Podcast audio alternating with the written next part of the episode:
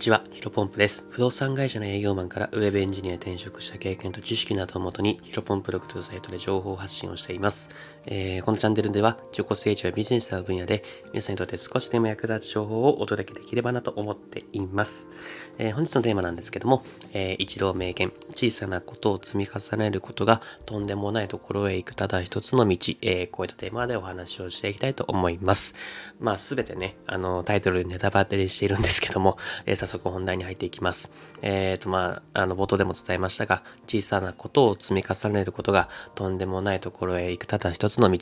という、まあね、えー、一論選手の有名な言葉があります。えー、これあれ調べてみたらですね、2004年に、えー、イチロー選手が当時のまあメジャーリーグの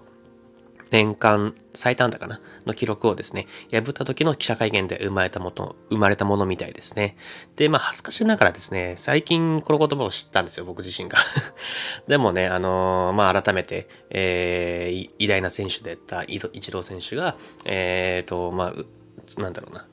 おっしゃっていた言葉っていうところで、まあ、めちゃめちゃシンプルだけど、ものすごく深い言葉だなというふうに、あの、僕自身ものすごく感じましたね。もちろんね、あの、言葉をね、まあ、私みたいな、えー、実績をほぼゼロの人がね、仮に作り出してもですね、何の価値もないわけで、まあ、数々の偉業を達成してきたイチロー選手だからこそ、まあ、いい言葉だなっていうふうに心に染みるっていうのが大きいと思いますが、はい。うん。で、まあ、ちょっと話出ましたけど、あのー、まあ、なん、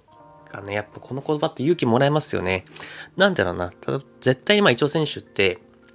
才能があったとは思うんですけど、まあ、それ以上に多分ね、努力家がで、努力ができる人で、まあ、皆さんからね、えー、周りの人が結構努力家というふうに言われる、えー、イメージが多いと思います。で、マニがね、特別な方法で、まあ、そこまで偉大な野球選手になったんではなくて、まあ、一般の僕らでも、なんだろうな、イメージができる、まあ、小さなことの積み重ねっていうのを、えー、毎日毎日積み重ねることで、まあ、スーパースターになれたってことがすごく、なんだろうな、僕自身は勇気をもらえるなというふうに思っていて、まあ、例えばですね、うん、まあ、練習方法で、まあ、体に向かってくる鉄球の剛速球を、まあ、避ける練習をして、まあね、その一球でも、なんだろう、その剛速球が当たると直撃したら死ぬから、まあ、その、なんだろう、反射神経が研ぎ澄まされたみたいな感じの練習メニューをやってたとするじゃないですか。そしたら多分、そもそも、なんだろうな、あの、なんだろう、その絶対に、なんだろうな、できないというか、リスク、なんかチャレンジ、その練習をチャレンジしないとスーパースターになれないんだったら結構その時点で、なんだろうな、挫折する人がいると思うんですよね。僕、少なくともまあ僕は、まあ、死ぬリスクがあるんだったら、そこまでして選んだら、スーパースターになりたくないというか、あのー、多分生きる方を選ぶんだと思いますね。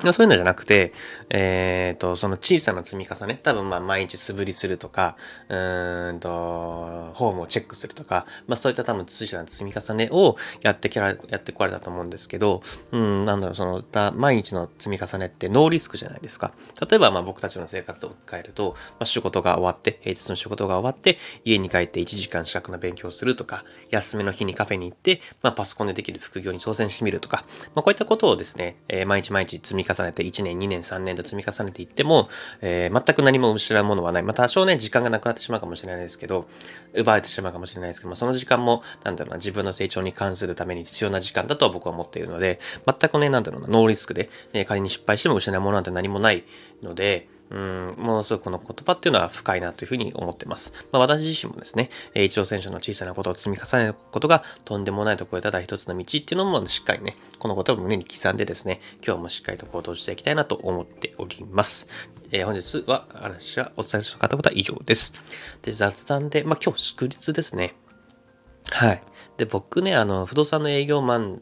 だった頃あ不動産会社の営業マンだった頃、働いた頃はですね、まあ、シフト制だったんで、土日塾関係なかったんですよね。それまた、まあ、関係なく仕事で、えー、だって現在はね、転職をして土日祝休みという風になったんですけど、その初めての、なんていうの、祝日で休みというのを今味わっていてですね、まあいいですね、最高ですね。